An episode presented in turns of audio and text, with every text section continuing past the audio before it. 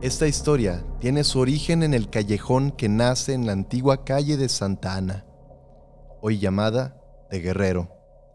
Cruzando la calle de San Joaquín, ahora conocida como Arteaga, y termina en el pequeño arroyo llamado ahora La Tórtola, a pocos metros al norte del puente de Gómez Farías. Este vecindario, junto con el de Águila de Oro, se distinguía de otros por las narraciones espeluznantes de las que fue teatro esta sección del sureste de Saltillo.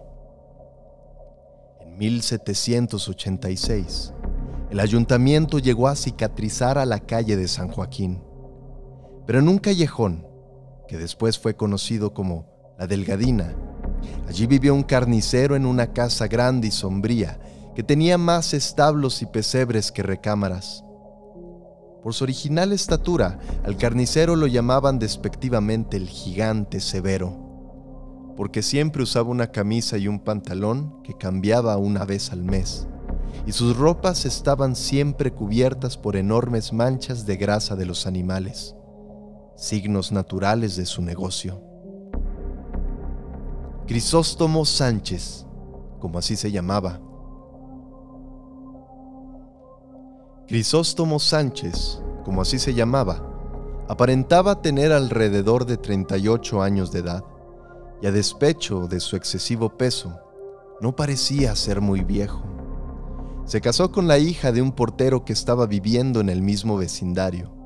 Ella Isaura Delgado era mucho menor que él, pero no menos robusta y fuerte.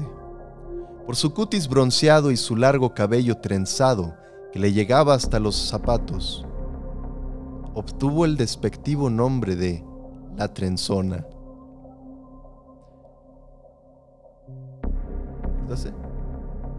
Por su cutis bronceado y su largo cabello trenzado que le llegaba hasta los zapatos, obtuvo el despectivo nombre de la trenzona. La pareja era muy popular en el vecindario, pues aparentaban ser muy felices. Los domingos, cuando salían fuera para pasear, su poca común estatura y corpulencia atraían considerablemente la atención. Habiéndole dicho a alguien que había algo entre su esposa y el freidor, no tardó mucho para comprobarlo pues por sorpresa, una tarde encontró a su esposa en los brazos de su amante.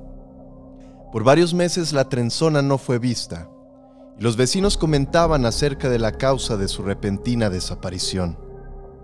Muchas gentes estaban acostumbradas a pararse en el umbral de la vieja puerta de la casa de Chagua y la veían debajo del puente de Tacubaya, de rodillas lavando con su pelo trenzado cayendo completamente sobre su espalda y amontonado sobre sus tobillos. Si nadie supo de la muerte de Chagua, entonces, ¿dónde estaba ella? Esta pregunta se hacía seguido por los vecinos del callejón, pero ninguno podía encontrar una respuesta adecuada, hasta que una mañana corrió el rumor de que en ángulo del arroyo de la tórtola, el cuerpo de Isaura Delgado había sido encontrado casi reconocible. Y se dedujo que era Isaura por el extraordinario tamaño y tupido del pelo en completo desorden. ¿Qué le había pasado? La gente preguntaba. Y alguien reveló la historia entera del castigo, de una muy inhumana y cruel manera, que el carnicero había dado a la infortunada trenzona se decía que el marido rencoroso había dejado suspendida a su esposa en un gancho usado para colgar carne, en uno de los más escondidos cuartos de la casa.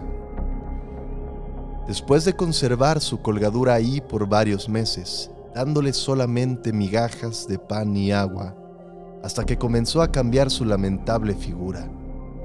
Por su estado de debilidad, la colgó completamente desnuda por el pelo dividido en cuatro partes, cada sección amarrada de los cuatro picos del garabato suspendido a una pulgada del suelo, dándole la ilusión de tocar el piso con la punta de los pies. Pasaron los días hasta que la pobre mujer llegó a ser esqueleto y murió. Cuando ella fue encontrada, la gente decía que era un montón de huesos envueltos en una arrugada y amarillenta piel. El carnicero desapareció del pueblo y nadie supo de su paradero. La gente empezó a llamar al callejón con el nombre de La Delgadina. No se sabe si este nombre fue originado por el apellido de la protagonista de esta historia o por el estado en el que la pobre mujer quedó con la cruel venganza de su esposo.